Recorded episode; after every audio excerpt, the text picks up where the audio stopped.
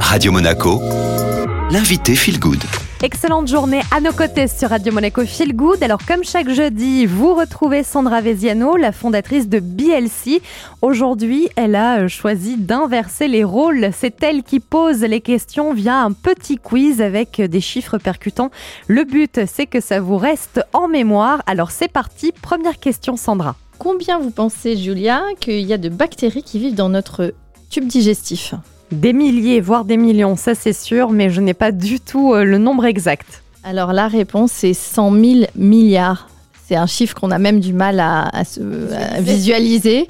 Donc effectivement, on a 100 000 milliards de bactéries.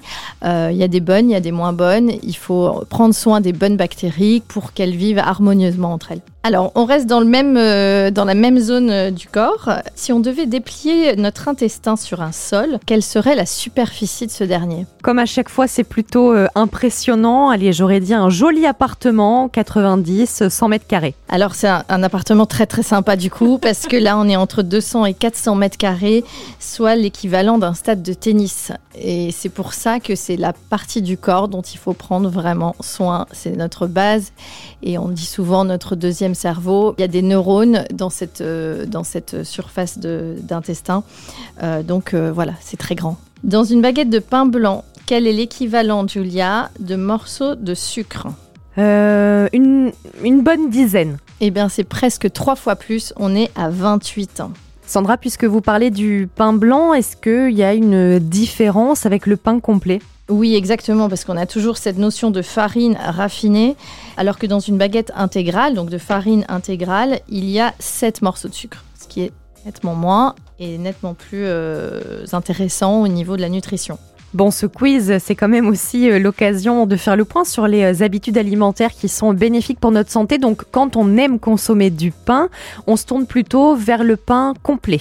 Exactement, et du pain au levain et euh, la farine biologique quand elle est complète, parce que en fait, vu qu'on a l'intégralité du grain, ce serait mieux qu'il n'y ait pas de pesticides dessus. Donc la farine intégrale complète bio. Pour la partie nutrition, euh, c'est bon. On enchaîne avec la troisième question, Sandra. Alors, le cerveau, il y a de l'eau dedans. Et ma question, elle est sur un chiffre. Combien il y a de pourcentage d'eau dans notre cerveau? Complètement au hasard, 50%. Alors, bravo, c'est bien, mais c'est pas assez. Il y a 76% d'eau. Ça signifie quand même qu'on avait déjà fait une chronique là-dessus où il faut boire de l'eau, c'est pas nouveau. Mais euh, quand on boit pas assez d'eau, ben, on a mal à la tête, on sait l'expliquer.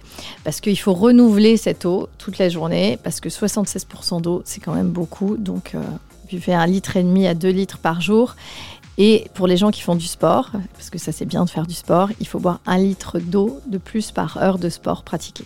Est-ce que les légumes surgelés contiennent des vitamines? Parce que souvent on se dit, bah c'est pas des fruits frais, etc. Est-ce que je vais prendre euh, un suffisamment de vitamines et minéraux dans les fruits et légumes surgelés? Je crois que c'est la première question à laquelle je vais bien répondre. C'est un grand oui, même s'ils sont surgelés, il y a euh, des vitamines et des minéraux. Alors c'est une bonne réponse. La réponse est oui. Vous pouvez manger des fruits et légumes surgelés et vaut mieux manger des fruits et légumes surgelés que pas de fruits et légumes du tout si vous n'avez pas accès euh, à un marché par exemple. Parce que sur les fruits et légumes de nos étals, quand vous les achetez, ils ont déjà euh, quelques jours, voire quelques semaines depuis leur cueillette, surtout s'ils ne sont pas euh, de production locale.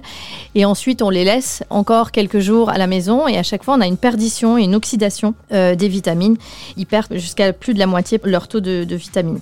Alors que le processus de surgélation, lui, intervient très tôt après la cueillette, donc on a quand même un taux de vitamines qui est très intéressant et, suffisant. Et puisqu'on est plutôt dans la partie alimentation, on va vraiment faire un focus euh, sur euh, ce qu'on adore en général, le chocolat. Le chocolat, souvent, les gens me disent non, non, mais est-ce que je peux prendre du chocolat à la place du magnésium? Parce que le chocolat, euh, il y a du magnésium dedans, c'est la légende.